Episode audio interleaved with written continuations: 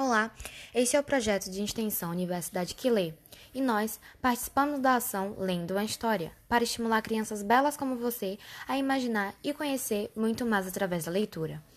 Me chamo Adriele e, junto com minha colega Diana, vamos ler para você a seguinte história do Pequeno Príncipe.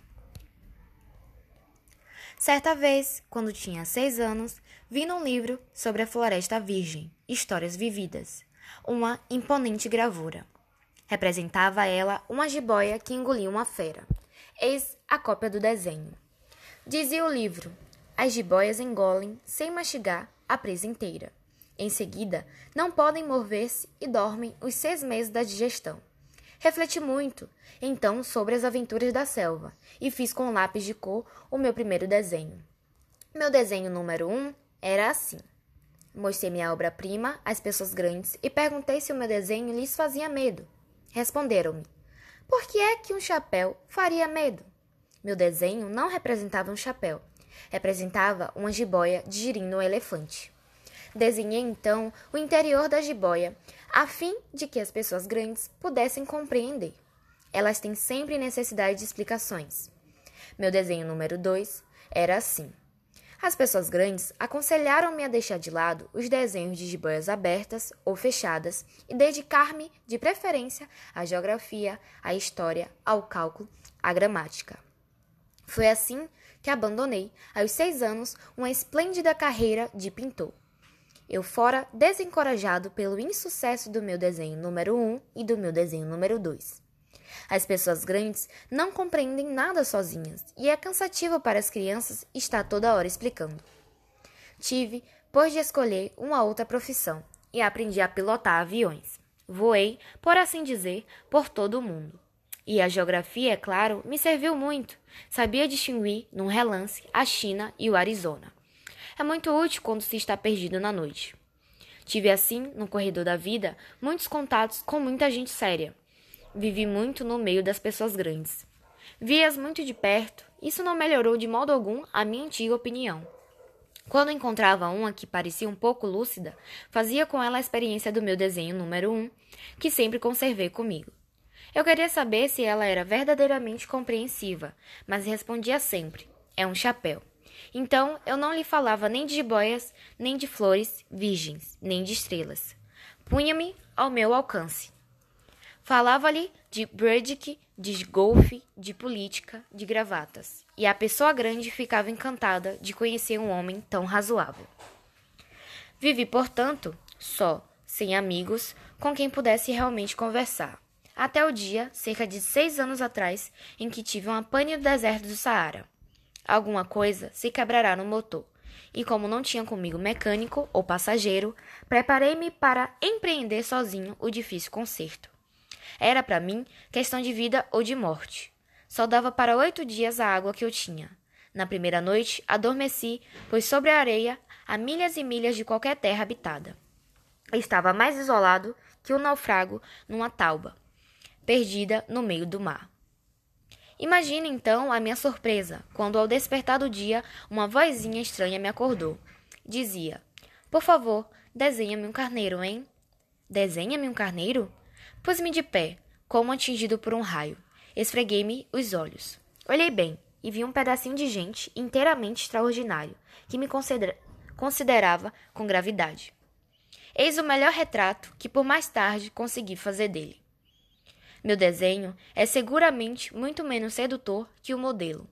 Não tenho culpa, fora desencorajado aos seis anos da minha carreira de pintor, e só aprenderá a desenhar jiboias abertas e fechadas. Olhava, pois, essa aparição com olhos redondos de espanto. Não esqueçam que eu me achava a mil milhas de qualquer terra habitada. Ora, o meu homenzinho não me parecia nem perdido, nem morto de fadiga, nem morto de fome, de sede ou de medo. Não tinha absolutamente a aparência de uma criança perdida no deserto, a mil milhas da região habitada. Quando pude, enfim, articular a palavra, perguntei-lhe: Mas que fazes aqui?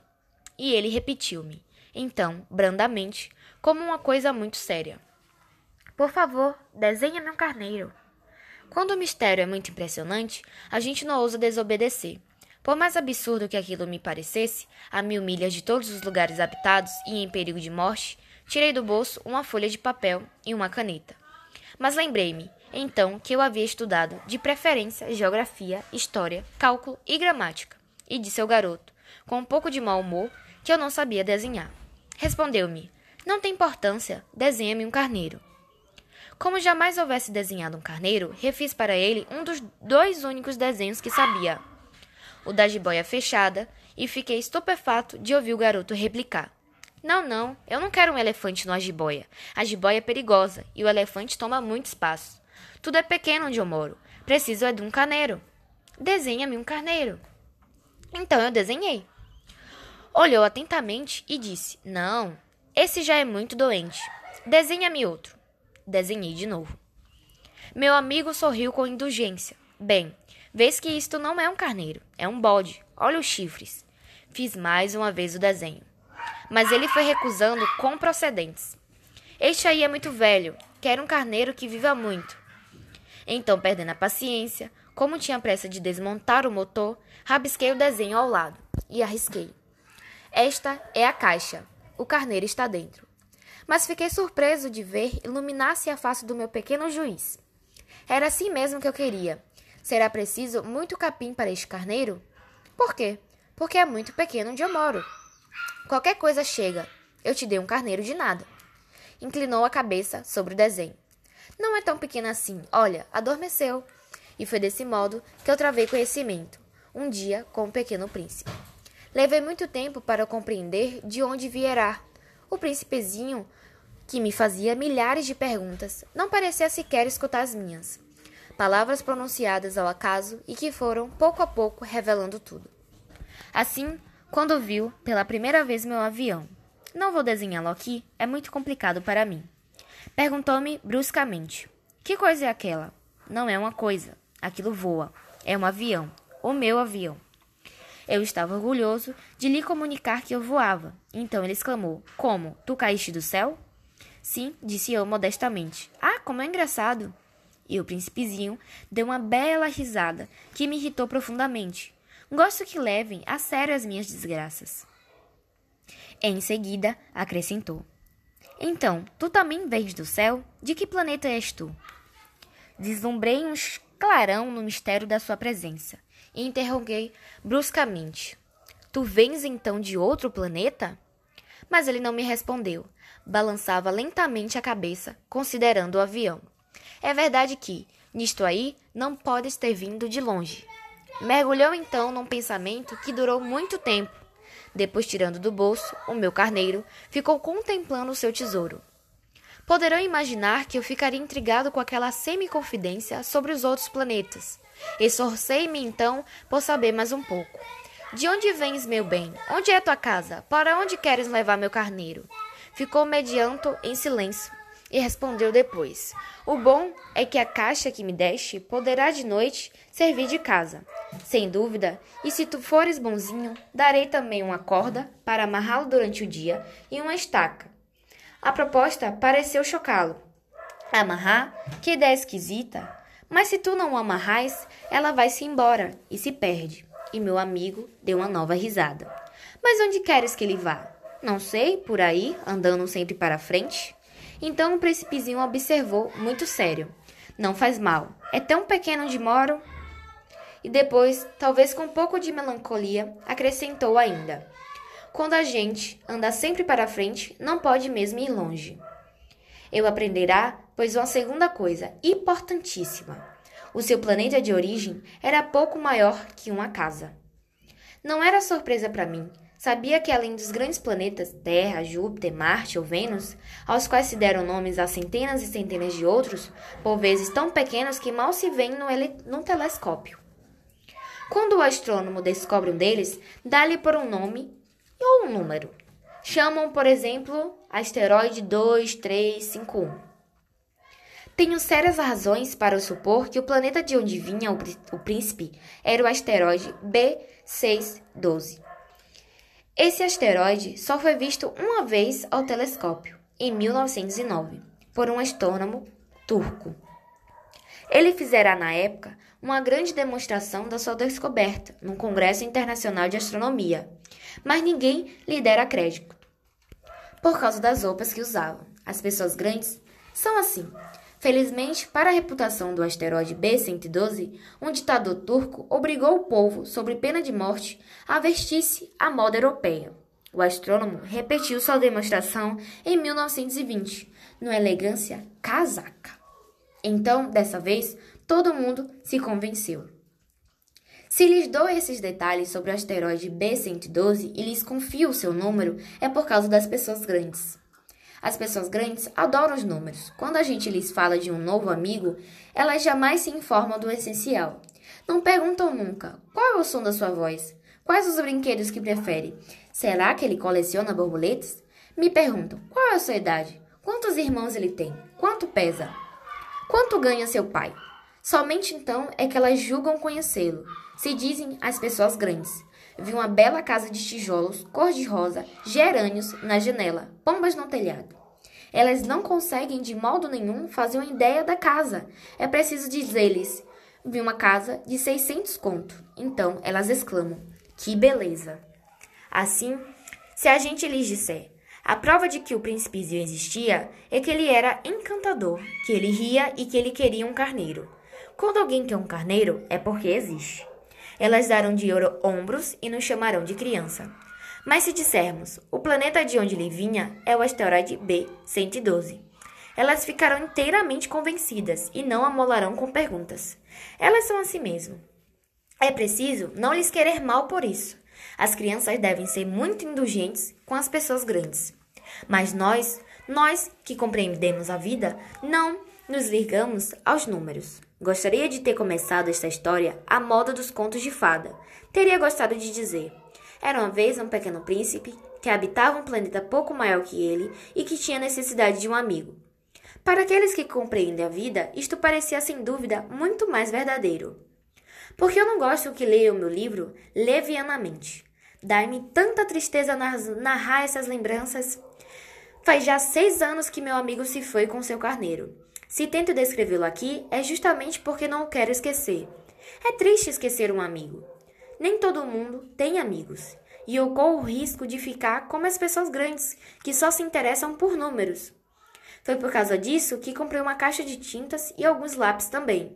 É duro por se a desenhar na minha idade, quando nunca se faz outra tentativa além das jiboias fechadas e abertas dos longuíquos seis anos. Experimentaram-me Claro, fazer os retratos mais parecidos que puder. Mas não tenho muita esperança de conseguir. Um desenho parece passável, outro já é inteiramente diverso. Enganam-me também no tamanho. Ora, o príncipezinho está muito grande, ora, pequeno demais. Hesito também quanto à cor do seu traje. Vou arriscando então aqui e ali. Engana-me, ei, provavelmente em detalhes dos mais importantes, mas é preciso desculpar. Meu amigo nunca dava explicações. Julgava-me talvez semelhante a ele, mas infelizmente não ver carneiro através da caixa. Sou um pouco como as pessoas grandes, acho que envelheci. Dia a dia eu ficava sabendo mais alguma coisa do planeta, da partida, da viagem, mas isso devagarinho, ao acaso das reflexões. Foi assim que vim a conhecer, no terceiro dia, o drama dos baobás. Dessa vez, ainda foi graças ao carneiro. Pois, bruscamente, o príncipezinho me interrogou, tomado de grave dúvida. É verdade que os carneiros comem arbustos? Sim, é verdade. Ah, que bom. Não compreendi logo porque era tão importante que os carneiros comessem arbustos. Mas o príncipezinho acrescentou: Por conseguinte, eles também comem os baobás? Fui anotar os, ao principezinho que os baobás não são arbustos, mas árvores grandes como igrejas. E que mesmo que ele levasse consigo todo o rebanho de elefantes, eles não chegariam a dar cabo de um único baobá. A ideia de um rebanho de elefantes fez rir ao príncipezinho. Seria preciso voltar por cima um do outro. Mas notou em seguida sabiamente. Os baobás, antes de crescer, são pequenos. É fato, mas por que desejas que tu, que os carneiros comam os baobás pequenos? Por que haveria de ser? respondeu-me, como se tratasse de uma evidência. E foi-me. Precisou um grande esforço de inteligência para compreender sozinho esse problema. Com efeito, no planeta do Príncipezinho havia, como em todos os outros planetas, ervas boas e mais. Por conseguinte, sementes boas de ervas boas, semente mais de ervas mais. Mas as sementes são invisíveis. Elas dormem no segredo da terra até que um cisme de despertar. Então ela espreguiça e lança timidamente para o sol um inofensível galinho. Se ele de roseira ou rabanete, podemos deixar que cresça à vontade. Mas quando se trata de uma planta ruim, é preciso arrancar logo, mal a tenhamos conhecido. Ora, havia sementes terríveis no planeta do príncipezinho. As sementes de baobás, o solo do planeta, estava infestado. É um baobá se a gente custa a descobri-lo, nunca mais se livra dele. Atravancava todo o planeta, perfuravam com suas raízes. E se o planeta é pequeno e os baobás numerosos, o planeta acaba rachando. É uma questão de disciplina, me disse mais tarde o príncipezinho. Quando a gente acaba a toalete da manhã, começa a fazer com cuidado a toalete do planeta. É preciso que a gente se conforme em arrancar regularmente os baobás logo que se distinguem das roseiras, com as quais muitos se parecem quando pequenos. É um trabalho sem graça, mas de fácil execução. E um dia aconselhou-me a tentar um belo desenho que fizesse essas coisas entrarem de uma vez na cabeça das crianças. Se algum dia tiverem de viajar, explicou-me, poderá ser útil para elas. Às vezes não há inconveniente em deixar um trabalho para mais tarde, mas quando se trata de baobá, é sempre uma catástrofe. Conheci um planeta habitado por um preguiçoso. Havia deixado três arbustos, e de acordo com as indicações do principezinho, desenhei o tal planeta. Não gosto de tomar o tom de moralista. Mas o perigo dos baobás é tão conhecido e tão grandes os riscos das, daqueles que se perdesse no asteroide que ao menos uma vez faço exceção à minha reserva. E digo, portanto, meninos, cuidado com os baobás. Foi para divertir meus amigos de um perigo que há tanto tempo os ameaçava como a mim, sem que pudéssemos suspeitar que tanto caprichei naquele desenho. A lição que eu dava valia a pena. Perguntarão, talvez. Por que não há nesse livro outros desenhos tão grandiosos como o desenho dos baobás? A resposta é simples. Tentei, mas não consegui. Quando desenhei os baobás, estava inteiramente possuído pelos sentimentos de urgência. Assim, eu comecei a compreender pouco a pouco meu pequeno príncipezinho, a tua vidinha melancólica. Muito tempo não tivesse outra distração que a doçura do pôr do sol. Aprendi esse novo detalhe quando me disseste na manhã do quarto dia. Gosto muito de pôr do sol. Vamos ver um? Mas é preciso esperar. Esperar o quê? Esperar que o sol se ponha. Tu fizeste um ar de surpresa e logo depois riste de ti mesmo. Disseste-me: Eu imagino sempre estar em casa. De fato, quando é meu dia nos Estados Unidos, o sol todo mundo sabe está se deitando na França. Bastaria ir à França num minuto para assistir ao pôr do sol. Infelizmente, a França é longe demais, mas no, teu pequeno planeta bastava apenas recuar um pouco a cadeira e que, e que contemlavas o crepúsculo todas as vezes que desejavas. Um dia eu vi o sol se pôr 43 vezes e um pouco mais tarde acrescentaste. Quando a gente está triste demais, gosta do pôr do sol. Estava tão triste assim no dia dos, dos 43? Mas o príncipezinho não respondeu. No quinto dia, sempre graças ao carneiro, este segredo da vida do pequeno príncipe foi de súbito revelado. Perguntou-me, sem preâmbulo, como se fora o fruto de um problema muito tempo meditado em silêncio. Um carneiro, se come arbusto, come também as flores? Um carneiro come tudo que encontra, mesmo as flores que têm um espinho? Sim, mesmo as que têm. Então, para que servem os espinhos? Eu não sabia. Estava culpadíssimo naquele instante, tentando desentarrachar do motor um parafuso muito apertado. Minha pane começava a parecer demasiado grave e em breve já não teria água para beber. Para que servem os espinhos? O príncipezinho jamais renunciava a uma pergunta, depois que tivesse feito. Mas eu estava irritado com o parafuso e respondi qualquer coisa. Espinho não serve para nada, são pura maldade das flores. Oh! Mas após um silêncio, ele me disse com uma espécie de rancor: Não acredito. As flores são fracas, ingênuas, defendem-se como podem. Elas se julgam terríveis com seus espinhos. Não respondi. Naquele instante eu pensava: se esse parafuso ainda resiste, vou fazê-lo saltar a martelo.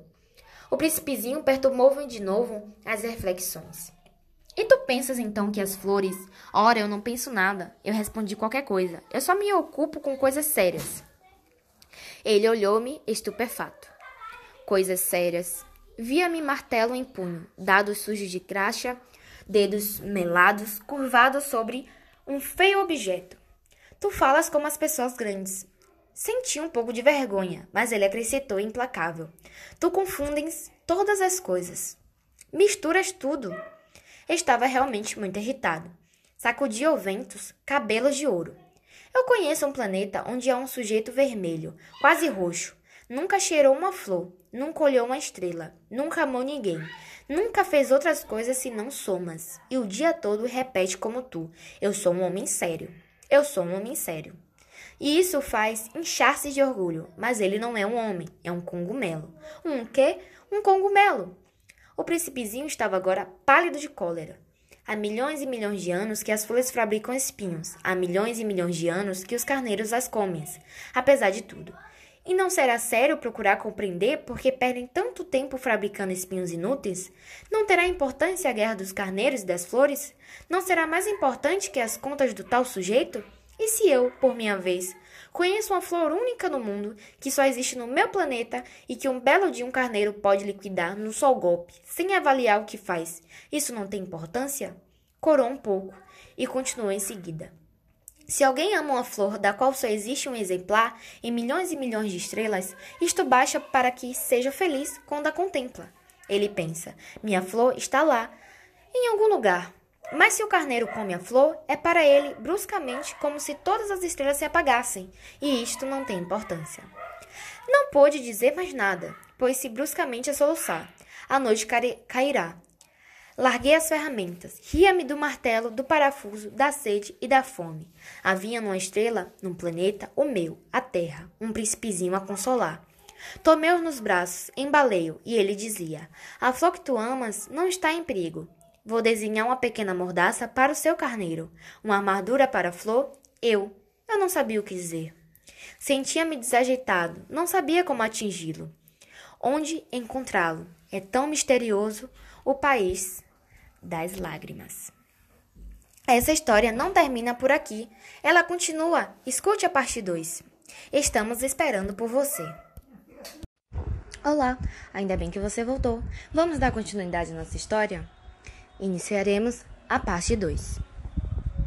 Logo aprendi a conhecer melhor aquela flor. Sempre haverá no planeta do Pequeno Príncipe flores muito simples, ornadas de uma só fileira de pétalas, e que não ocupavam espaço nem incomodavam ninguém. Apareciam pela manhã, na relva, e à tarde já murchavam. Mas aquela brotará um dia de uma semente trazida não se sabe de onde. E o príncipezinho resolverá vigiar de perto o pequeno bruto que era tão diferente dos outros. Podia ser uma nova espécie de baobá, mas o arbusto logo parou de crescer, e na sua extremidade começou então a se formar uma flor. O pequeno príncipe, que assistia ao surgimento de um enorme botão, pressentiu que dali sairia uma nova aparição miraculosa. Mas a flor parecia nunca acabar de preparar sua beleza, no seu verde aposento. Escolhia as cores com cuidado, vestia-se lentamente, ajustava uma a uma suas pétalas. Não queria sair como os cravos amarrotada. Ela queria aparecer no esplendor de sua beleza. Ah, sim, era vaidosa. Sua misteriosa toilette, portanto, durará alguns dias. E eis que, no amanhã, justamente à hora do sol nascer, ela se mostrou. E ela, que se preparar com tanto esmero, disse, bocejando: ah, eu acabo de despertar. Desculpa, ainda estou despenteada. O príncipezinho, então, não pôde conter o seu espanto. Como és bonita! É verdade, respondeu a flor docemente. E nasci ao mesmo tempo que o sol. O pequeno príncipe percebeu logo que a flor não era modesta, mas ela era tão envolvente. Creio que é hora do café da manhã, acrescentou ela. Tu poderias cuidar de mim? E o príncipezinho, atordoado, tendo ido buscar um regador com água fresca, molhou a flor. Assim, ela logo começou a atormentá-lo com sua doentia vaidade. Um dia, por exemplo, falando dos seus quatro espinhos, disserá ao pequeno príncipe: Os tigres, eles podem aparecer com suas garras. Não há tigres no meu planeta, retrugará o príncipezinho. Além disso, tigres não comem ervas. Não sou uma erva, responderá a flor suavemente. Perdoa-me. Não tenho medo de tigres, mas tenho horror das, cor... das correntes de ar. Não terias por acaso um paravento? Horror das correntes de ar? Isso não é bom para uma planta? Pensará o pequeno príncipe. É bem complicada essa flor. À noite, me colocará sob uma redoma de vidro. Faz muito frio no, meu, no teu planeta. Não é nada confortável de onde eu venho. De repente, calou-se. Vierá em forma de semente. Não poderá conhecer nada dos outros mundos. Encabulada por ter sido surpreendida em uma mentira tão tola, tossiu duas ou três vezes e, para fazê-lo sentir-se culpado, pediu: E o paravento? Ia buscá-lo, mas tu me falavas. Então ela forçou a tosse para causar-lhe remorso. Assim, o príncipezinho, apesar da seriedade do seu amor, logo começará a duvidar dela. Levará a sério palavras sem importância, e isto o fez sentir-se muito infeliz. Não devia tê-la escutado. Confessou-me, um dia. Não se deve nunca escutar as flores, basta admirá-las, sentir seu aroma. A minha perfumava todo o planeta, mas eu não sabia como desfrutá-la. Aquela história de garras, que tanto me irritava, devia ter me enternecido. Confessou-me ainda. Não soube compreender coisa alguma. Deveria tê-la julgado por seus atos, não pelas palavras. Ela exalava perfume e me alegrava. Não podia jamais tê-la abandonado. Deveria ter percebido sua ternura por trás daquelas tolas mentiras. As flores não são tão contraditórias, mas eu era jovem demais para saber amá-la.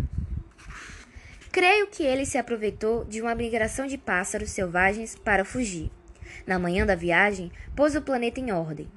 Revolveu cuidadosamente seus vulcões. Ele possuía dois vulcões em atividade, e isso era muito cômodo para esquentar o café da manhã. Possuía também um vulcão extinto, mas como ele dizia, nunca se sabe, resolveu também o extinto. Se são bem resolvidos, os vulcões queimam lentamente, constantemente, sem erupções. As erupções vulcânicas são como fagulhas de lareira. Aqui na Terra, somos muito pequenos para resolver os vulcões. Por isso é que eles nos causam tanto dano. O pequeno príncipe arrancou também, não sem nenhum pouco de tristeza, os últimos rebentos de baobás. Ele pensava em nunca mais voltar, mas todos esses trabalhos rotineiros lhe pareceram naquela manhã extremamente agradáveis. E quando regou pela última vez a flor e se preparava para colocá-la sobre a redoma, percebeu que tinha vontade de chorar. Adeus, disse ele à flor, mas a flor não respondeu. Adeus, repetiu ele. A flor tossiu, mas não era por causa do resfriado. Eu fui uma tola, disse fielmente. Peço-te perdão. Procura ser feliz. A ausência de censuras o surpreendeu. Ficou parado, completamente sem jeito, com a redoma nas mãos. Não conseguia compreender aquela delicadeza. É claro que eu te amo, disse-lhe a flor. Foi minha culpa não perceber-se isso. Mas não tem importância. Foste tão tolo quanto eu. Tenta ser feliz. Larga essa redoma. Não precisa mais dela. Mas o vento. Não estou tão resfriada assim. O ar fresco da noite me fará bem. Eu sou uma flor. Mas os bichos. É preciso que eu suporte duas ou três larvas se quiser conhecer as borboletas. Dizem que são tão belas. Do contrário, quem virá me visitar? Tu estarás longe. Quanto aos bichos grandes, não tenho medo deles. Eu tenho as minhas garras. E ela mostrou ingenuamente seus quatro espinhos. Em seguida, acrescentou: Não demores assim, que é exasperante. Tu decidiste partir, então vai. Pois ela não queria que ele a visse chorar. Era uma flor muito orgulhosa. Ele se achava na região dos asteroides 325, 326, 327, 328, 329 e 330. Começou então a visitá-los, para desta forma ter uma atividade e se instruir. O primeiro era habitado por um rei. O rei sentava-se vestido de purpura e arminho, num trono muito simples, embora majestoso. Ah, eis um súdito! exclamou o rei ao ver o visitante. e o príncipezinho perguntou a si mesmo: Como ele pode reconhecer-me se jamais me viu? Ele não sabia que, para os reis, o mundo é muito, muito, mas muito simples. Todos os homens são súditos. Aproxima-te, para que eu te veja melhor, disse o rei, todo orgulhoso de poder ser rei para alguém. O príncipe pequeno olhou em volta para achar onde sentar-se, mas o planeta estava todo ocupado pelo magnífico manto de arminho. Ficou então de pé, mas como estava cansado, bocejou. É contra a etiqueta bocejar na frente do rei, disse o monarca. Eu o proíbo. Não posso evitar, disse o príncipezinho sem jeito. Fiz uma longa viagem e não dormir ainda. Então, disse o rei, eu te ordeno, eu te ordeno que bocejes. Há anos que não vejo ninguém bocejar. Os bocejos são uma raridade para mim. Vamos, boceja, é uma ordem. Isso me intimida. Assim eu não consigo, disse o pequeno príncipe, enrubescido. Hum, hum, respondeu o rei. Então, então te ordeno, horas bocejarás e ora. Ele gaguejava um pouco e parecia envergonhado, porque o rei fazia questão de que sua autoridade fosse respeitada. Não tolerava desobediência. Era um monarca absoluto, mas como era muito bom, dava ordens razoáveis. Se ordenasse, costumava dizer, que um general se transformasse numa gaivota e o general não me obedecesse, a culpa não seria do general seria minha. Posso sentar-me? perguntou timidamente o príncipezinho. Eu te ordeno que sentes, respondeu-lhe o rei, que puxou majestosamente um pedaço do manto de arminho. Mas o pequeno príncipe estava espantado. O planeta era minúsculo. Sobre quem reinará o rei? Majestade, eu vos peço perdão por ousar interromper-vos. Eu te ordeno que me interrogues. Apressou-se o rei a dizer. Majestade, sobre quem reinas? Sobre tudo, respondeu o rei, com uma grande simplicidade. Sobre tudo? O rei, com um gesto simples, indicou seu planeta, os outros planetas e também as estrelas. Sobre tudo isso? Sobre tudo isso, respondeu o rei. Pois ele não era apenas um monarca absoluto, era também um monarca universal. E as estrelas vos obedecem? Sem dúvida, disse o rei, obedecem prontamente. Eu não tolero indisciplina. Tanto poder maravilhou o pequeno príncipe. Se ele fosse detentor desse poder, teria podido assistir não a 44, mas a 72, ou mesmo a 100, ou mesmo a 200 pores do sol no mesmo dia, sem precisar nem mesmo afastar a cadeira. E como se se sentisse um pouco triste ao pensar no seu pequeno planeta abandonado, ousou solicitar ao rei uma graça. Eu desejava ver um pôr do sol. Fazei-me esse favor. Ordenai ao sol que se ponha.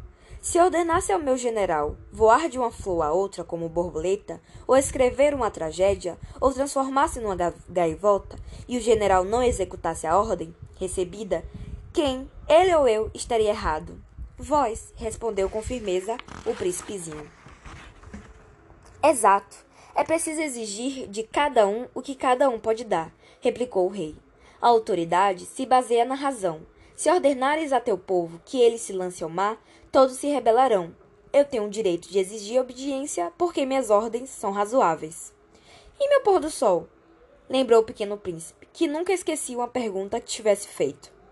Teu pôr do sol tu terás, eu exigirei, mas eu esperarei, na minha sabedoria de governante, que as condições sejam favoráveis. Quando serão? Indegar, Indagou o príncipe. Hum, hum, respondeu o rei, que consultou inicialmente um enorme calendário. Hum, hum, será lá por volta de por volta de sete e quarenta esta noite, e tu verás como sou bem obedecido.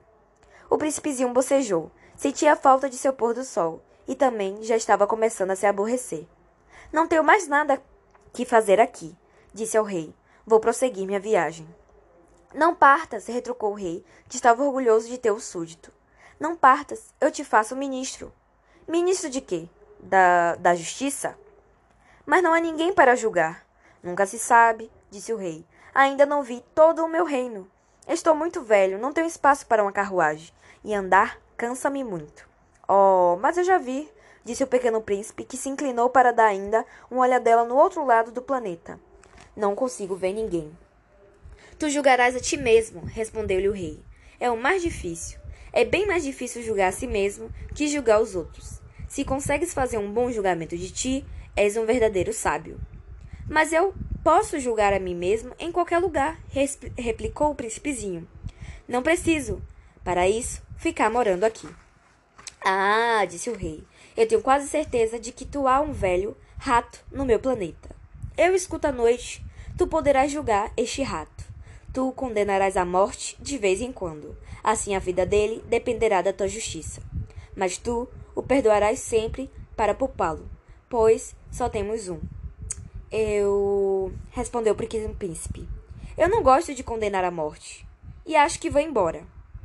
Não, disse o rei. Mas o príncipezinho Tendo terminado os preparativos, não quis afligir o velho monarca.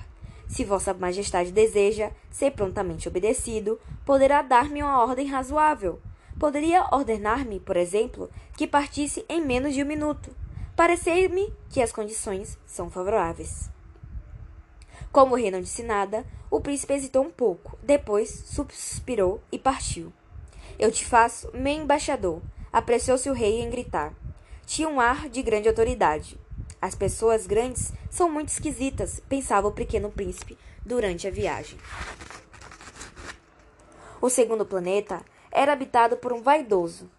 Ah, ah! Um admirador vem me visitar-me, exclamou à distância o vaidoso. Mal avistará o príncipezinho, porque para os vaidosos ou os outros homens não são admirados. Bom dia, disse o pequeno príncipe. Tu tens um chapéu engraçado. É para agradecer, exclamou o vaidoso. Para agradecer quando me aclamam. Infelizmente, não passa ninguém por aqui. Ah, é? disse o pequeno príncipe, sem compreender. Bate tuas mãos, uma na outra, sugeriu o vaidoso. O príncipezinho bateu as mãos, uma na outra. O vaidoso agradeceu, modestamente, erguendo o chapéu. Ah, isso é mais divertido que a visita ao rei, disse a si mesmo. E recomeçou a bater as mãos, uma na outra. O vaidoso tornou a agradecer, tirando o chapéu. Após cinco minutos de exercício, o príncipezinho cansou-se com a monotonia daquele jogo. E para o chapéu cair? perguntou ele. Que é preciso fazer? Mas o vaidoso não ouviu. Os vaidosos só ouvem os elogios. Não é verdade que tu me admiras tanto? perguntou ele ao pequeno príncipe. Que quer dizer admirar? Admirar significa conhecer que eu sou o homem mais belo, mais bem visto, mais rico e mais inteligente de todo o planeta. Mas só tu moras no teu planeta. Dá-me esse prazer, admira-me assim mesmo. Eu te admiro, disse o príncipezinho, dando de ombros. Mas de que te serves isso? E o pequeno príncipe foi-se embora. As pessoas grandes são de fato muito estranhas, pensou ele, continuando sua viagem. Olá, que bom que você voltou. Estávamos esperando você para continuar. Meu nome é Manuela Diana e vamos iniciar a leitura da parte 3 da história O Pequeno Príncipe, escrita pelo autor Wan Tuan. Este é o projeto de extensão Universidade que Lê e nós participamos da ação Lindo uma História para estimular crianças belas como você a imaginar e conhecer muito através da leitura. O quarto planeta era o do homem de negócios. Estava tão ocupado que não levantou sequer a cabeça à chegada do príncipe. Bom dia, disse-lhe este. O seu cigarro está apagado. Três e dois são cinco. Cinco e sete, doze. Doze e três, quinze. Bom dia. Quinze e sete, vinte e dois. Vinte e dois e seis, vinte e oito. Não há tempo para acender de novo vinte e seis e cinco, trinta e um. Uf! São, pois, quinhentos e um milhões seiscentos e vinte e dois mil setecentos e trinta e um. Quinhentos milhões de quê? Hein? Ainda estás aqui? Quinhentos e um milhões de... Eu não sei mais. Tenho tanto trabalho. Sou um sujeito sério. Eu não me preocupo com ninharias dois e cinco, sete.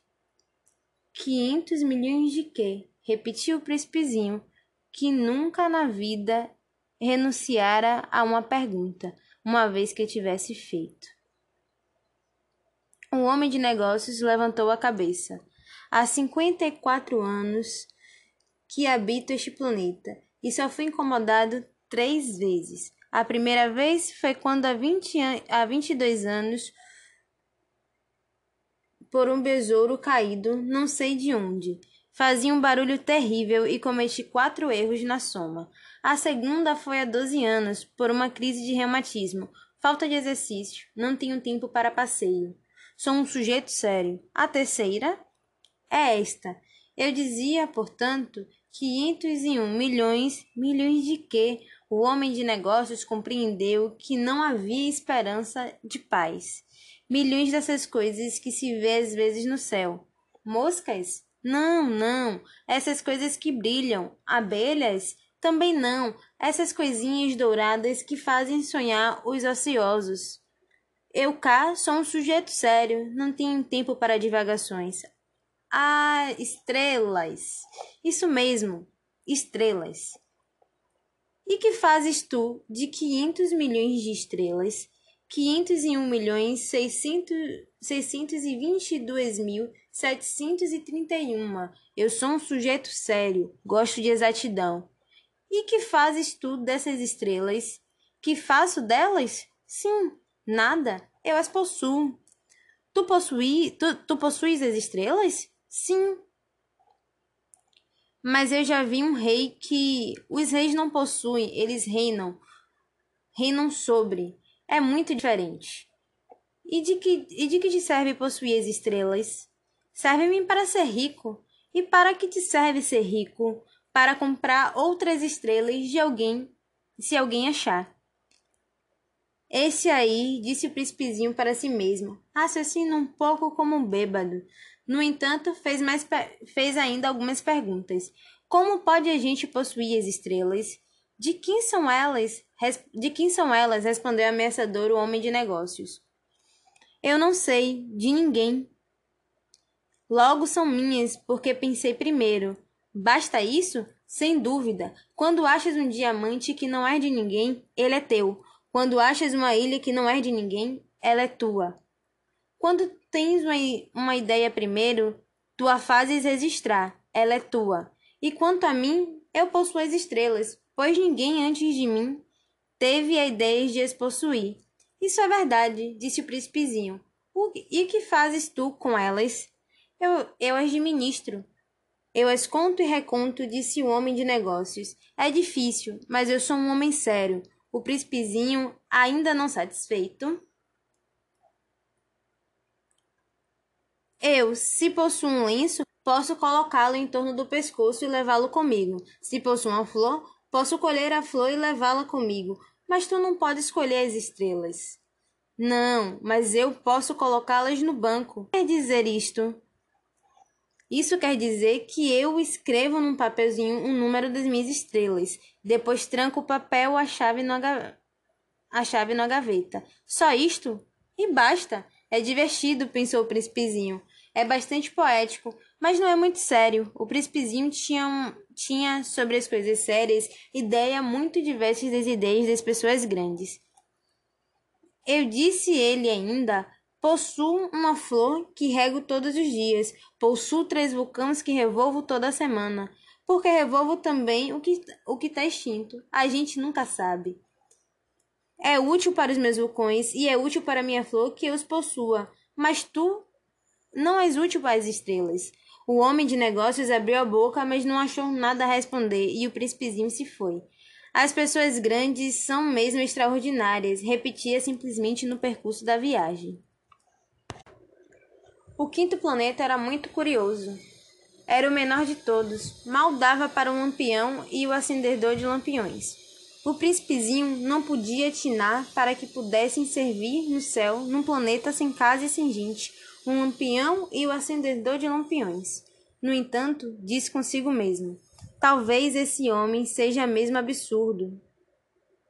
No entanto, é menos absurdo que o rei, que o vaidoso, que o homem de negócios, que o beberrão. Seu trabalho ao menos tem um sentido. Quando acende um lampião, é como se fizesse nascer mais uma estrela, mais uma flor. Quando apaga, porém, é a estrela ou a flor que adormecem. É uma ocupação bonita e é útil porque é bonita. Quando abordou o, plan... Quando abordou o planeta, saudou respeitosamente o acendedor. Bom dia! Por que acabas de apagar teu lampião? Eu executo uma tarefa terrível. É o regulamento, respondeu o acendedor. Bom dia. Que é o regulamento? É apagar meu lampião. Boa noite, e tornou a acender. Mas por que acabas de acender de novo? É o regulamento, respondeu o acendedor. Eu não compreendo, disse o príncipezinho.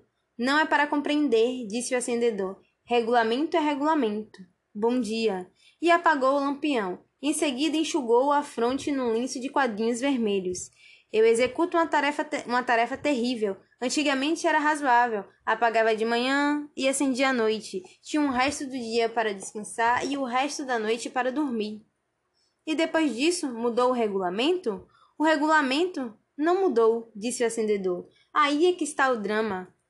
O planeta de um ano, de ano em ano gira mais depressa e o regulamento não muda.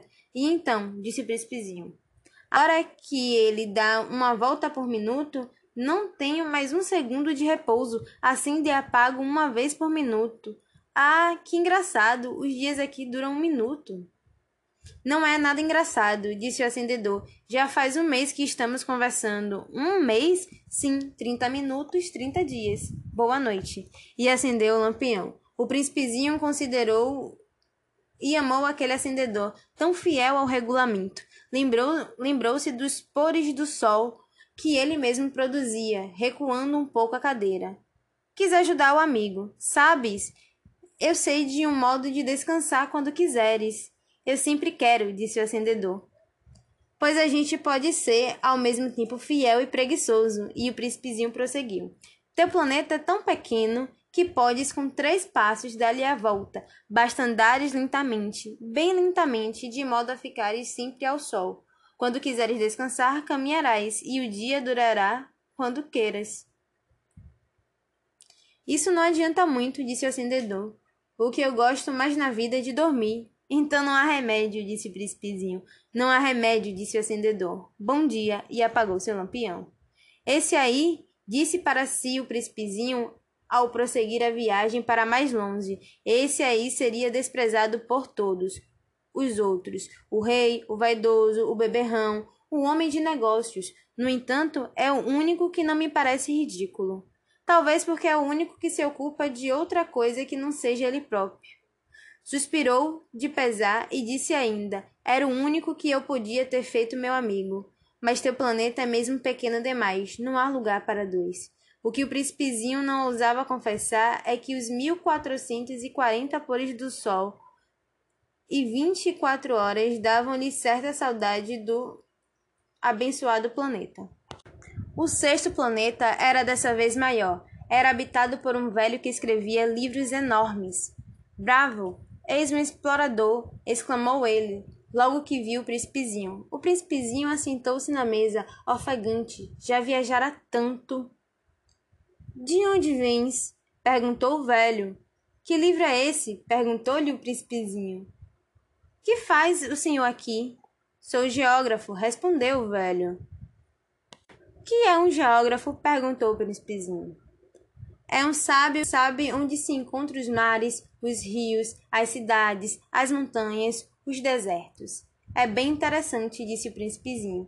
Eis, afinal, uma verdadeira profissão. Lançou um olhar em torno de si, do planeta do geógrafo. Nunca, tinha, nunca havia visto planeta tão majestoso. O seu planeta é muito bonito. Haver oceanos nele? Como hei de saber? disse o geógrafo. Ah! O príncipezinho estava decepcionado. E montanhas? Como hei de saber? disse o geógrafo. E cidades, e rios, e desertos? Como hei de saber? disse o geógrafo pela terceira vez. Mas o senhor é geógrafo. É claro, disse o geógrafo, mas não sou explorador. Há uma falta absoluta de exploradores. Não é o geógrafo que vai contar as cidades, os rios, as montanhas, os mares, os oceanos, os desertos. O geógrafo é muito importante para o estar passeando. Não deixa um instante a escrivania, mas recebe os exploradores, interroga-os, anota as suas lembranças, e se as lembranças de alguns lhe, lhe parecem interessantes, o geógrafo estabelece um inquérito sobre a moralidade do explorador. Por quê? Porque um explorador que mentisse produziria catástrofes nos livros de geografia, como um explorador que bebesse demais. Por quê? perguntou o príncipezinho. Porque os bêbados vêm dobrado. Então o geógrafo anotaria duas montanhas, onde há uma só. Conheço alguém, disse o príncipezinho, que seria um mau explorador. É possível, pois bem, quando a moralidade do explorador parece boa, faz-se uma investigação sobre a sua descoberta. Vai se ver? Não. Seria muito complicado, mas exige-se do explorador que ele forneça provas. Tratando-se, por exemplo, de uma grande montanha, ele trará grandes pedras. O geógrafo de súbito se entusiasmou. Mas tu vens de longe, tu és explorador. Tu me vais descrever o teu planeta. E o geógrafo, tendo aberto seu caderno, apontou seu lápis, anotando-se primeiro a lápis as narrações dos exploradores. Espera-se para descobrir a tinta que o explorador tenha fornecido provas. Então, interrogou, interrogou o geógrafo. Oh, onde eu moro, disse o príncipezinho, não é interessante. É muito pequeno. Eu tenho três vulcões, dois em atividade e um extinto. A gente nunca sabe. A gente nunca sabe, repetiu o geógrafo. Tenho também uma flor, mas nós, mas nós não anotamos as flores, disse o geógrafo. Por que não? É o mais bonito. Porque as flores são efêmeras. Que quer dizer efêmera? As geografias, disse o geógrafo, são os livros de, de mais valor nunca fora de moda. É muito raro que um monte que um monte troque de lugar. É muito raro um oceano esvaziar-se. Nós escrevemos coisas eternas, mas os vulcões extintos podem se reanimar, interrompeu o príncipezinho, que quer dizer que quer dizer efêmera? Que os vulcões estejam extintos ou não, isso dá no mesmo para nós, disse o geógrafo. O que nos interessa é a montanha. Ela não muda. Mas que quer dizer efêmera? repetiu o príncipezinho, que nunca na sua vida renunciara a uma pergunta que tivesse feito. Quer dizer ameaçada de próxima desaparição. Minha flor está ameaçada de próxima desaparição? Sem dúvida. Minha flor é efêmera, disse o príncipezinho, e não tem mais de quatro espinhos para defender, defender-se do mundo. E eu a deixei sozinha. Quem me aconselha a visitar? perguntou ele, o planeta Terra, respondeu-lhe o geógrafo, goza de grande reputação, e o príncipezinho se foi, pensando na flor. O sétimo planeta foi, pois, a Terra. A Terra não é um planeta qualquer. Contam-se lá 111 reis, não esquecendo, é claro, os reis negros, 7 mil geógrafos, 900 mil negociantes, 700 milhões e meio de beberrões, 311 milhões de vaidosos, isto é, cerca de 2 bilhões de pessoas grandes. Para dar-lhes uma ideia das dimensões da Terra, eles direi que antes da invenção da eletricidade era necessário manter, para um conjunto de seis continentes, um verdadeiro exército de 462.511 acendedores de lampiões. Isto fazia, visto um pouco de longe, um magnífico efeito. Os movimentos desses exércitos eram ritmados, como um balé de ópera. Primeiro vinha a vez dos acendedores de lampiões de Nova Zelândia e da Austrália. Esses, em seguida, acesos, os lampiões iam dormir.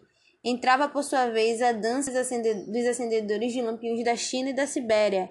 E também desapareciam nos bastidores, vinham uma vez dos acendedores de lampiões da Rússia e das Índias, depois os da África e da Europa, depois os da América do Sul e os da América do Norte, e jamais se enganavam na ordem de entrada. Quando apareciam em cena, era um espetáculo grandioso. Apenas dois, o acendedor do único lampião do Polo Norte e o seu colega do único lampião do Polo Sul, levavam vida ociosa e descuidada, trabalhavam duas vezes por ano. Quando a gente quer fazer graça, mente às vezes um pouco. Não fui lá muito honesto ao lhes falar dos acendedores de lampiões. Corro o risco de dar àqueles que não conhecem nosso planeta uma falsa ideia dele. Os homens ocupam, na verdade, muito pouco lugar na superfície da Terra. Se os dois bilhões de habitantes que povoam a Terra se mantivessem de pé, colados um ao lado do outro, como para um comício, acomoda-se-iam facilmente numa praça pública de 20 milhas de comprimento por 20 de largura. Pode-se ir juntar a comunidade toda na menor das ilhas do Pacífico. As pessoas grandes não acreditaram. Não acreditarão, é claro. Elas julgam ocupar muito espaço, imaginam-se tão importante como os, como os boabais. Digam-lhes, pois, que façam o cálculo. Elas adoram os números ficarão contentes com isso. Mas vocês não percam tempo com esse problema de aritmética inútil. Vocês acreditam em mim. O príncipezinho, uma vez na terra, ficou, pois, muito surpreso de não ver ninguém. Já receara ter se enganado de planeta, quando um anel cor de lua remexeu na areia. Boa noite, disse o príncipezinho inteiramente ao acaso. Boa noite, disse a serpente. Em que planeta me encontro? perguntou o príncipezinho. Na Terra. Na África, respondeu a serpente. Ah, e não há ninguém na Terra? Tu és um bicho engraçado, disse ele, fino como um dedo.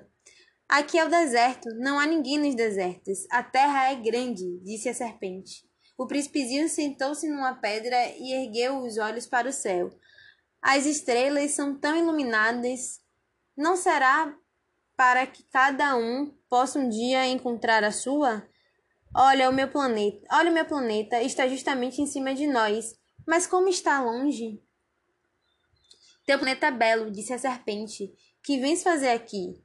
Tive dificuldades com uma flor, disse o príncipe. Ah! exclamou a, a serpente e se calaram. Onde estão os homens? repetiu enfim o príncipezinho. A gente está muito só no deserto. Entre os homens também, disse a serpente. O príncipezinho olhou-a long longamente. Tu és um bichinho engraçado, disse ele, fino como um dedo. Mas sou mais poderosa do que o dedo que, do que o dedo de um rei, disse a serpente. O príncipezinho sorriu. Tu não és tão poderosa assim. Não tens sequer umas patas, não pode sequer viajar. Eu posso levar-te mais longe que um navio, disse a serpente. Ela enrolou-se na perninha do príncipe como um bracelete de ouro. Aquele que eu toco, eu envolvo a terra de onde venho, continuou a serpente. Mas tu és puro, tu és de uma estrela. O príncipezinho não respondeu. Tenho pena de ti, tão fraco nessa terra de granito. Posso ajudar-te um dia, se tiveres muita saudade do teu planeta. Posso. Oh, eu compreendi muito bem, disse o príncipezinho. Mas por que falas sempre por enigmas? Eu os resolvo todos, disse a serpente, e calaram-se os dois.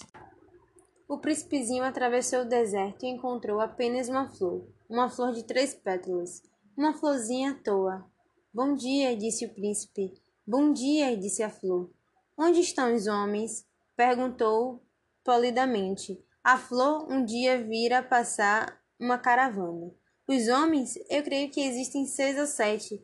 Vi-os há muitos anos mas não se pode nunca saber onde se encontram. O vento os leva. Eles não têm raízes, eles não gostam das raízes. Adeus, disse o príncipezinho. Adeus, disse a flor.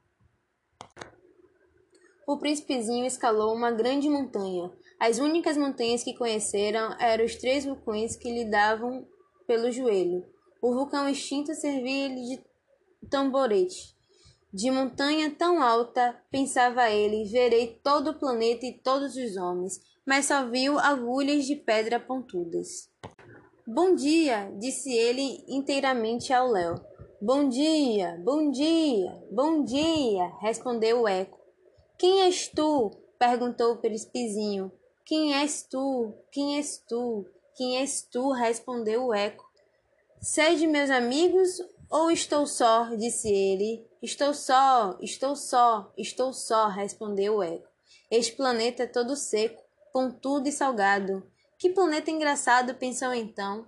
É todo seco, pontudo e salgado, e os homens não têm imaginação. Repetem o que a gente diz.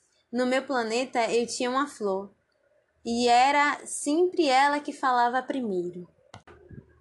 Mas aconteceu algo que tendo andado muito tempo pelas areias, pelas rochas e pela neve, descobriu enfim uma estrada. E as estradas vão todas na direção dos homens. Bom dia, disse ele. Era um jardim cheio de rosas. Bom dia, disseram as rosas. O príncipezinho contemplou-as. Eram todas iguais à sua flor. Quem sois? perguntou ele, estupefato. Somos rosas, disseram as rosas.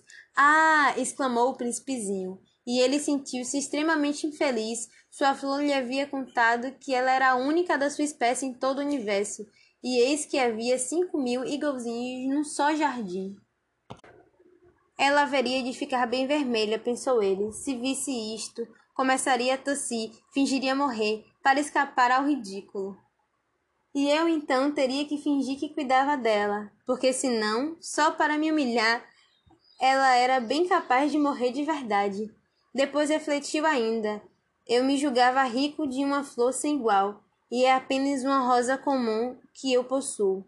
Uma rosa e três vulcões que me dão pelo joelho, um dos quais extinto para sempre. Isso não faz muito grande. E deitado na relva, ele chorou. Olá, que bom que você voltou. Estávamos esperando você para continuar. Meu nome é Manuela Diana e vamos iniciar a leitura da parte 4 da história O Pequeno Príncipe, escrita pelo autor Antoine. Este é o projeto de extensão Universidade que Lê, e nós participamos da ação Lendo uma História, para estimular crianças belas como você a imaginar e conhecer muito através da leitura. E foi então que apareceu a raposa. Bom dia, disse a raposa. Bom dia, respondeu palidamente o príncipezinho, que se voltou, mas não viu nada. Eu estou aqui, disse a voz debaixo da macieira. Quem és tu? perguntou o príncipezinho. Tu és bem bonita. Sou uma raposa, disse a raposa. Vem brincar comigo, propôs o príncipezinho. Estou tão triste. Eu não posso brincar contigo, disse a raposa. Não me cativaram ainda. Ah, desculpa, disse o príncipezinho. Após uma reflexão, acrescentou: Que quer dizer cativar? Tu não és daqui, disse a raposa. O que procuras? Procuro os homens, disse o príncipezinho. Que quer dizer cativar? Os homens, disse a raposa, têm fuzis e caçam. É bem cômodo. Criam galinhas também. É a única coisa interessante que eles fazem. Tu procuras galinhas? Não, disse o príncipezinho. Eu procuro amigos. Que quer dizer cativar? É uma coisa muito esquecida, disse a raposa.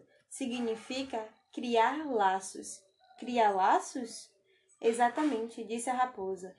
Tu não és ainda para mim senão um garoto inteiramente igual a cem mil outros garotos, e eu não tenho necessidade de ti. E tu não tens também necessidade de mim. Não passa a teus olhos de uma raposa igual a cem mil outras raposas, mas, se tu me cativas, nós teremos necessidade um do outro. Serás para mim um único no mundo, e eu serei para ti única no mundo. Começa a compreender, disse o príncipezinho. Existe uma flor. Eu creio que ela me cativou. É possível, disse a raposa. Vê-se tanta coisa na terra. Oh, não foi na terra, disse o príncipezinho. A raposa pareceu intrigada. Num outro planeta? Sim, Há caçadores nesse planeta? Não. Que bom. E galinhas? Também não. Nada perfeito, suspirou a raposa. Mas a raposa voltou à sua ideia. Minha vida é monótona. Eu caço as galinhas e os homens me caçam. Todas as galinhas se parecem e todos os homens se parecem também. E por isso eu me aborreço um pouco. Mas se tu me cativas, minha vida será como a, como a que é cheia de sol Reconhecerei um barulho de passos que será diferente dos outros. Os outros passos me fazem entrar debaixo da terra. O teu me chamará para fora da toca, como se fosse música, e depois, olha, vês lá longe os campos de trigo? Eu não como pão. O trigo para mim é inútil. Os campos de trigo não me lembram coisa alguma. E isso é triste. Mas tu tem cabelos cor de ouro então será maravilhoso quando me cativar, quando tiveres me cativado. O trigo que é dourado fará lembrar-me de ti, e eu amarei o barulho do trigo no vento. Do vento no trigo. A raposa colocou-se e considerou por muito tempo o príncipe. Por favor, cativa-me, disse ela. Bem quisera, disse o príncipezinho, mas eu não tenho muito tempo. Tenho amigos a descobrir e muitas coisas a conhecer. A gente só conhece bem as coisas que cativou, disse a raposa.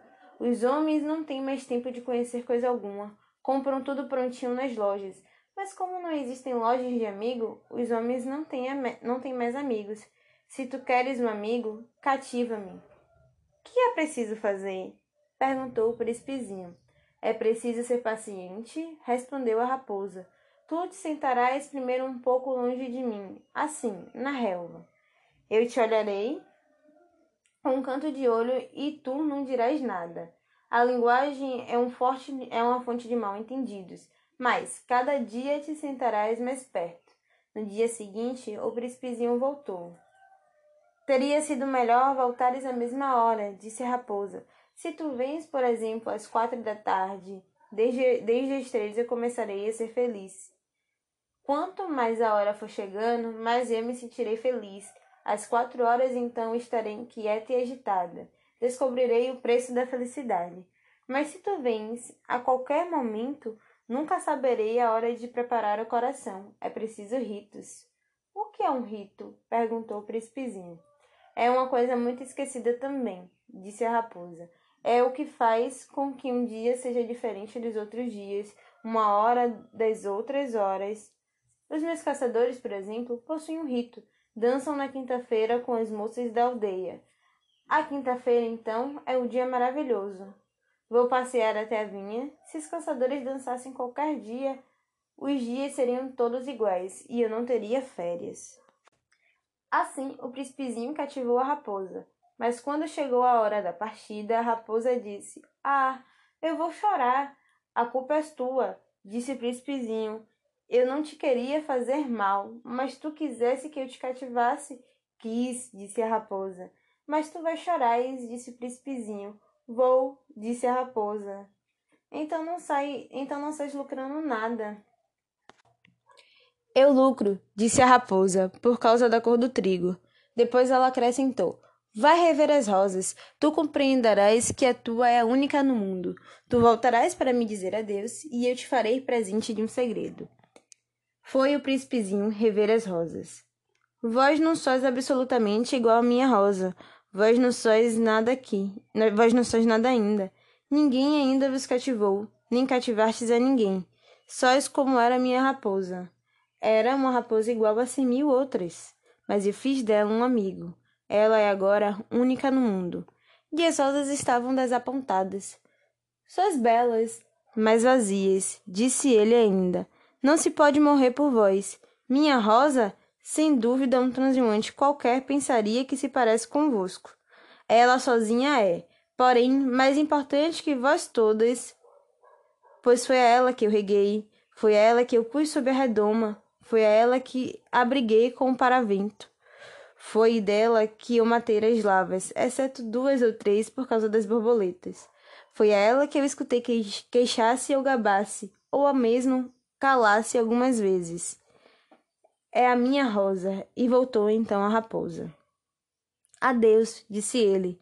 Adeus, disse a raposa. Eis o meu segredo. É muito simples. Só se ver bem com o coração. O essencial é invisível para os olhos.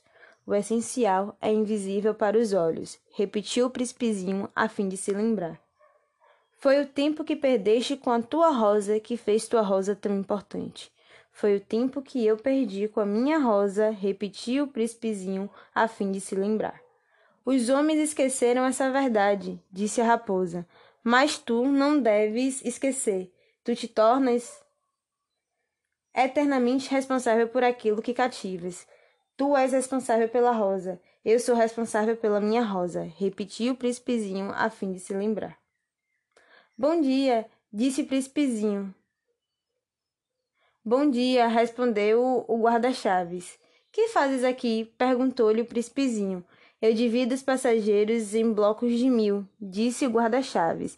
Despacho os trens que os carrega ora para a direita, ora para a esquerda. E um rápido iluminado roncando como um trovão fez tremer a cabine do guarda-chaves. Eles estão com muita pressa, disse o príncipezinho. O que é que estão procurando?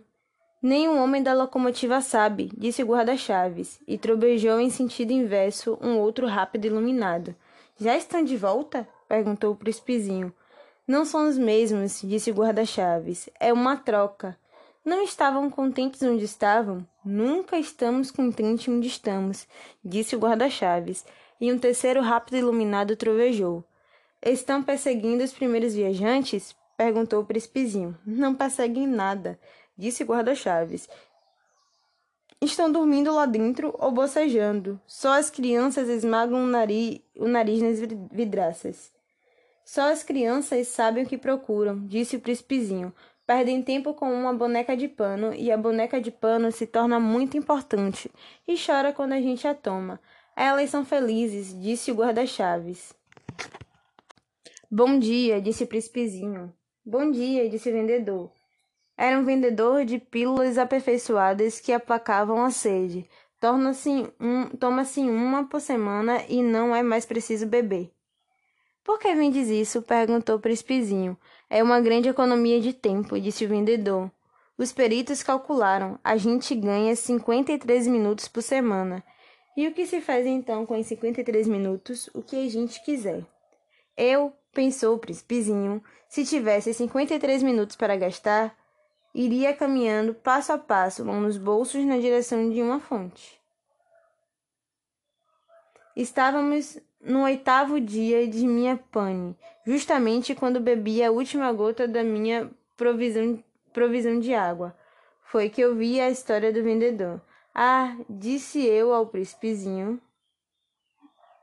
São bem bonitas as tuas lembranças, mas eu não consertei ainda meu avião. Não tenho mais nada para beber e eu seria feliz. Eu também eu também, se pudesse ir caminhando passo a passo, mãos no bolso, na direção de uma fonte. Minha amiga raposa me disse: Meu caro, não se trata mais de raposa. Por quê? Porque vamos morrer de sede. Ele não compreendeu o meu raciocínio e respondeu: É bom ter tido amigo, mesmo que mesmo se a gente vai morrer. Eu estou muito contente de ter tido a raposa por amiga. Não avalio o perigo, disse eu. Não tem nunca fome ou sede. Um raio de sol lhe basta. Mas ele me, me olhou e respondeu ao que eu pensava. Tenho sede também. Procuremos um poço. Eu fiz um gesto de desânimo. É absurdo procurar um poço ao acaso, na imensidão do deserto. No entanto, pusemos-nos a caminho. Já tínhamos andado horas em silêncio quando a noite caiu e as estrelas começaram a brilhar. Eu as via como um sonho, porque tinha um pouco de febre por causa da sede. As palavras do príncipezinho dança dançavam-me na memória. Tu tens sede também? Perguntei-lhe. Mas não respondeu a minha pergunta, disse apenas: A água pode ser boa para o coração. Não compreendi sua resposta e calei-me. Eu bem sabia que não adiantava interrogá-lo. Ele estava cansado, sentou-se, sentei-me junto a ele, e após um silêncio, disse ainda: As estrelas são belas por causa de uma flor que não se vê. Eu respondi, mesmo e fitei, sem falar a ondulação da areia, é, da, da areia enluarada. O deserto, belo, acrescentou. E era verdade, eu sempre amei o deserto. A gente se senta numa duna de areia, não se vê nada, não se escuta nada. E, no entanto, no silêncio alguma coisa irradia. E o que se torna belo, o que se torna belo o deserto, disse o príncipezinho, é que ele esconde um poço em algum lugar. Fiquei surpreso por compreender de súbito essa misteriosa irradiação da areia. Quando eu era pequeno, habitava uma casa antiga e dizia as lendas que ali fora enterrado ali fora enterrado um tesouro. Ninguém, é claro, o conseguira descobrir, nem mesmo procurou. Mas ele encantava toda a casa. Minha casa escondia um tesouro no fundo do coração. Quer se trate da casa, das estrelas ou do deserto, disse ao, disse ao príncipezinho, o que faz a sua beleza é invisível. Estou contente, disse, disse ele, que esteja de acordo com a raposa. Como o príncipezinho adormece, tomei-o nos braços e prossegui a caminhada. Eu estava comovido. Tinha a impressão de carregar um frágil tesouro. Parecia-me mesmo não haver na terra nada mais frágil. Considerava a luz da lua, a fronte pálida, os olhos fechados, as mechas de cabelo que tremiam ao vento, e eu pensava: o que eu vejo não é mais que uma casca, o importante é o invisível. Com seus lábios entreabertos, entreabertos esboçasse um sorriso, pensei ainda: o que tanto me comove nesse príncipe adormecido é a sua fidelidade a uma flor.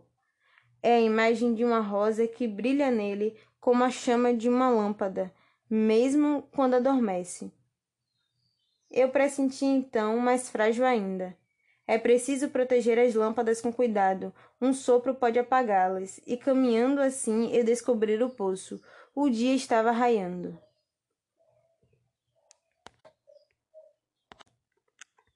Os homens, disse o príncipezinho, se enfurnam nos rápidos, mas não sabem o que procuram. Então eles se agitam, ficam rodando à toa. E acrescentou: Isso não adianta. O poço a que tínhamos chegado não se parecia de forma alguma com os poços do Saara. Os poços do Saara são importantes buracos na areia. Aquele parecia um poço de aldeia, mas não havia ali aldeia alguma e eu, e eu julgava sonhar. É estranho, disse eu ao príncipezinho. Tudo está preparado, a, rodan, a rodana, o balde, a corda. Ele riu, pegou a corda, fez girar a ro rodana, e a rodana gemeu como gemem os velhos cataventos, quando o vento dormiu por muito tempo. Tu escutas? disse o príncipezinho. Estamos acordando um poço. Ele canta. Eu não queria que ele fizesse esforço. Deixa, deixa que eu puxe, disse eu. É muito pesado para o teu tamanho. Lamentavelmente, içei o balde até mim e o instalei com cuidado na borda do poço, mas meus ouvidos permanecia ainda o canto da rodana e na água, que ainda brilhava, via tremer o sol. Tenho sede dessa água, disse o príncipezinho, dar-me de beber, e eu compreendi que ele havia o que ele havia buscado.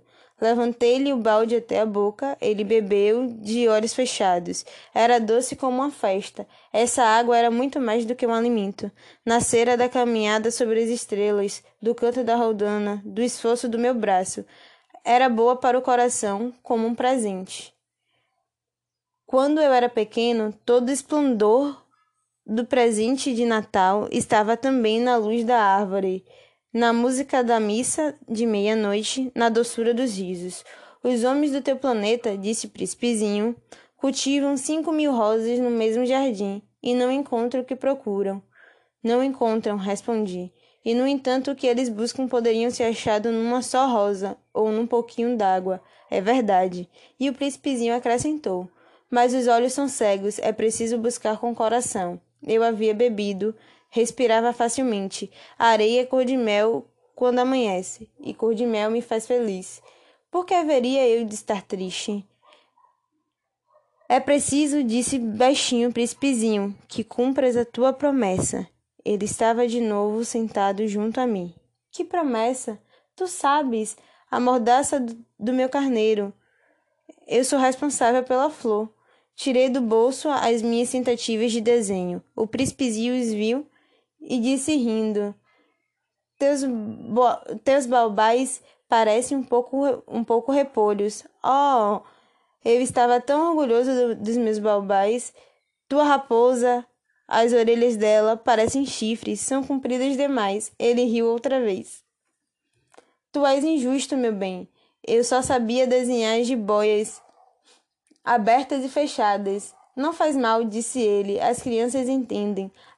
Rabisquei, portanto, uma pequena mordaça, mas sentia ao entregá-lo um aperto no coração. Tu tem projetos que eu ignoro. Ele não me respondeu, mas disse: Lembra-te, lembra-te da minha queda na terra? Amanhã será o aniversário. Depois, após um, um silêncio, acrescentou: Cai pertinho daqui e ficou vermelho ao dizê-lo, e de novo sem compreender porque eu sentia um estranho pesar. No entanto, ocorreu-me a pergunta: então não foi por acaso que vagavas sozinho quando te encontrei há oito dias, a milhas e milhas de qualquer região habitada, não estarias voltando ao ponto da queda? O príncipezinho ficou vermelho de novo, e eu acrescentei hesitando. Terá sido por causa do aniversário? O príncipezinho ficou mais vermelho. Não respondia nunca às perguntas. Mas, quando a gente fica vermelho, não é mesmo que dizer sim? Ah, disse-lhe eu, eu tenho medo. Mas ele respondeu: Tu deves agora trabalhar e em busca do teu aparelho. Espero-te aqui. Volta amanhã de tarde. Mas eu não estava tranquilo. Lembra-me da raposa? A gente corre risco de chorar um pouco quando se, deixa, quando se deixou cativar. Havia ao lado do poço a ruína de um velho muro de pedra. Quando voltei do trabalho, no dia seguinte, vi de longe o príncipezinho sentado no alto, com as pernas balançando, e eu o escutei dizer: Tu não te lembras então? Não foi bem aqui o lugar? Uma outra voz devia responder-lhe, porque replicou em seguida: Não, não estou enganado. O dia é este, mas não o lugar. Prossegui o caminho para o, para o muro. Continuava a não ver ninguém. No entanto, o príncipezinho replicou novamente: Está bem. Tu verás onde começa na areia o sinal dos meus passos. Basta esperar-me, estarei ali, estarei ali esta noite. Eu me achava a vinte metros do muro e continuava a não ver nada. O príncipezinho disse ainda após um silêncio: O teu veneno é bom? Estás, cer Estás certa de que não vou sofrer muito tempo? Parei o coração apertado, sem compreender ainda. Agora, vai-te embora, disse ele. Eu quero descer. Então abaixei os olhos para o pé do muro e dei um salto. Lá estava erguida para o príncipezinho uma dessas serpentes amarelas que nos liquidam num minuto.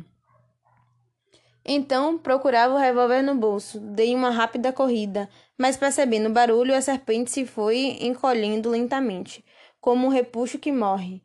E sem se apressar demais, enfiou-se entre as pedras num leve tinir de metal. Cheguei ao muro a tempo de perceber os braços do meu caro príncipezinho pálidos como a neve. Que história é essa? Tu conversas agora com as serpentes? Desatei o nó do seu terno, do seu te eterno laço, lenço dourado, umedeci, umedeci-lhe as têmporas, dele água, e agora não ousava perguntar-lhe coisa alguma. Olhou-me gravemente e passou-me os bracinhos no pescoço. Sentia-lhe o coração bater de encontro ao meu, como de um pássaro que morre atingido pela carabina. Pela carabina. Ele me disse: Estou contente de teres descoberto o defeito do maquinismo. Vais poder. Vais poder voltar para casa? Como soubeste disso? Eu vinha justamente anunciar-lhe que, contra toda expectativa, havia realizado o concerto. Nada respondeu à minha pergunta, mas acrescentou: Eu também volto hoje para casa.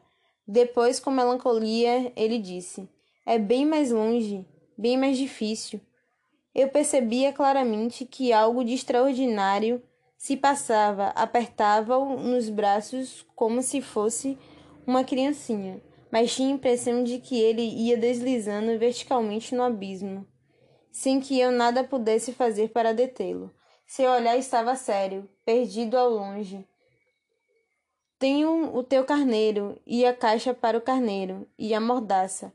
Agora, vai-te embora, disse ele. Eu quero descer. Ele sorriu com tristeza. Esperei por muito tempo, esperei muito tempo. Pareceu-me que ele ia se, se aquecendo de novo, pouco a pouco. Meu querido, tu tiveste medo? Tu tiveste medo. É claro que tivera, mas ele sorriu docemente. Terei mais medo ainda esta noite. O sentimento do irreparável gelou-me de novo, e eu compreendi que não podia suportar a ideia de nunca mais escutar esse riso. Ele era, mim, ele era para mim como uma fonte no deserto. Meu bem, eu quero ainda escutar o teu riso, mas ele me disse: Faz-se um ano esta noite. Minha estrela se achará justamente em cima do lugar onde caiu ano passado. Meu bem, não será um sonho mal essa... não será um sonho mal essa história de serpente de encontro marcado de estrelas, de estrela? Mas não respondeu a minha pergunta e disse: O que é importante a gente não vê. A gente não vê. Será como a flor. Se tu amas uma flor que se acha numa estrela, é doce de olhar, olhar o céu. Todas as estrelas são, estão floridas. Todas as estrelas estão floridas. Será como a água, aquela que me deste parecia música por causa da roldana e da corda. Lembraste como era boa? Lembro-me. Tu olharás de noite as estrelas onde eu moro, é muito pequeno, para que eu possa te mostrar onde se encontra a minha. É melhor assim. Minha estrela será então qualquer das estrelas. Gostarás de olhar todas elas, serão todas tuas amigas, e depois eu vou fazer-te um presente. Ele riu outra vez. Ah, meu pedacinho de gente. Meu amor, como eu gosto de ouvir esse riso. Pois é ele meu presente. Será como a água. Que queres dizer? As pessoas têm estrelas que não são as mesmas. Para uns que viajam, as estrelas são guias. Para outros, elas não passam de pequenas luzes. Para outros, os sábios são problemas. Para o meu negociante, eram ouro. Mas todas essas estrelas se calam. Tu, porém, terás estrelas como ninguém. Que queres dizer? Quando olhares o céu de noite, porque habitarei uma delas, porque numa delas estarei rindo, então será como se todas as estrelas te rissem, te rissem. E tu terás estrelas que sabem rir. E ele riu mais uma vez. E quando te houveres consolado, a gente sempre se consola, tu te sentirás contente por ter me teres conhecido. Tu serás sempre meu amigo, terás vontade de rir comigo, e abrirás às vezes a janela à toa, por gosto, e teus amigos ficarão espantados de ouvir-te rir olhando o céu. Tu explicarás então, sim, as estrelas, elas sempre me fazem rir, e eles julgarão maluco. Será uma peça que te prego, e ele riu, no... e ele riu de novo. Será como se eu te será como se eu te houvesse dado uma vez de estrelas, em vez de estrela, montões de guizos que riem. E riu de novo, mais uma vez. Depois ficou sério. Esta noite, tu sabes, não venhas, eu não te deixarei. Eu parecerei sofrer, eu parecerei morrer. É assim, não venhas ver, não vale a pena, não vale a pena. Eu não te deixarei, mas ele estava preocupado. Eu digo isto, também por causa da serpente, é preciso que não te morda. As serpentes são mais, podem morder por gosto. Eu não te deixarei. Mas uma coisa o tranquilizou: elas não têm veneno, é verdade, para uma segunda mordida. Essa noite não vi pôr-se a caminho, evadiu-se sem rumo. Quando consegui apanhá-lo, caminhava decidida a passos rápidos. Disse-me apenas: Ah, Estás aqui. E ele me tomou pela mão, mas afligiu-se ainda. Fizeste mal, tu sofreras, eu parecerei morto, e não será verdade. Eu me calava. Tu compreendes? É longe demais. Eu não posso carregar esse corpo, é muito pesado. Eu me calava. Mas será como uma velha casca abandonada, uma casca de árvore? Não é triste. Eu me calava. Perdeu um pouco da coragem, mas fez ainda um esforço. Será bonito, sabes? Eu também olharei as estrelas. Todas as estrelas serão poços com uma rodana enferrujada. Todas as estrelas me darão de beber. Eu me calava. Será tão divertido. Tu terás quinhentos milhões de guizos. Eu terei quinhentos milhões de fontes. E ele se calou também, porque estava chorando. É aqui. Deixe-me dar um passo sozinho. E sentou-se, porque tinha medo. Disse ainda: Tu sabes, minha flor, eu sou responsável por ela. Ela é tão frágil, tão ingênua, tem quatro espinhos, de nada para defendê-la do mundo. Eu sentei-me também, pois não podia ficar de pé. Ele disse: Pronto, acabou-se. Hesitou ainda um pouco, depois ergueu-se, deu um passo. Eu. Eu não podia mover-me. Houve apenas um clarão amarelo perto da sua perna. Permaneceu por um instante imóvel, não gritou. tombou devagarinho, como uma árvore tomba. Nem fez sequer barulho, por causa da areia. E agora, certamente, já se vão seis anos. Jamais contará essa história. Os camaradas ficarão contentes de ver-me são e salvo. Eu estava triste, mas dizia: é o cansaço. Agora já me consolei um pouco, mas não de todo. Sei que ele voltou ao seu planeta, pois, ao raiar do dia, não lhe encontrei o corpo. Não era um corpo tão pesado assim, e gosto à noite de escutar as estrelas, quinhentos milhões de guizos. Mas eis que sucede uma coisa extraordinária. Na mordaça que desenhei para o príncipezinho, esqueci de juntar a correia. Não poderá jamais prendê-lo no carneiro. E eu pergunto então, que se terá passado no planeta? Pode bem ser que o carneiro tenha comido a flor. Ora, eu penso, certamente que não. O príncipezinho encerra a flor todas as noites na redoma de vidro e vigia bem o carneiro. Então eu me sinto feliz e todas as estrelas riem docemente. Ora, eu digo, uma vez ou outra a gente se distrai e basta isto. Esqueceu uma noite a redoma de vidro ou o carneiro saiu de mansinho sem que fosse notado. Então os guizos se transformaram todos em lágrimas Eis aí um mistério bem grande. Para vocês, que amam também o príncipezinho, como para mim, todo o universo muda de sentido se num lugar, que não sabemos onde, um, car um carneiro que não conhecemos comeu ou não uma rosa. Olhem o céu, perguntem: terá ou não terá comido a flor? E verão como tudo fica diferente e nenhuma pessoa jamais compreenderá que isso tenha tanta importância. Esta é, para mim, a mais bela paisagem do mundo e também a mais triste. É a mesma da página precedente, mas desenhei-a de novo para mostrá-la bem. Foi aqui que o príncipezinho apareceu na terra e desapareceu depois. Olhem atentamente esta paisagem para que estejam certos de conhecê-la se viajarem um dia na África através do deserto. E se conhecer, e se acontecer de passarem por aqui, eu lhes suplico que não tenham pressa e que esperem um pouco bem debaixo da estrela. Se então o menino vem ao encontro de vocês, se ele ri, se ele tem cabelos de ouro, se não responde quando o interrogam, adivinharão quem é. Então, por favor, não me deixe tão triste. Escrevam-me depressa que ele voltou. Essa história termina por aqui. Mas no mundo da leitura existe muito mais. Confira outras histórias que gravamos para você. Compartilhe com seus amigos e não deixe de buscar outros livros.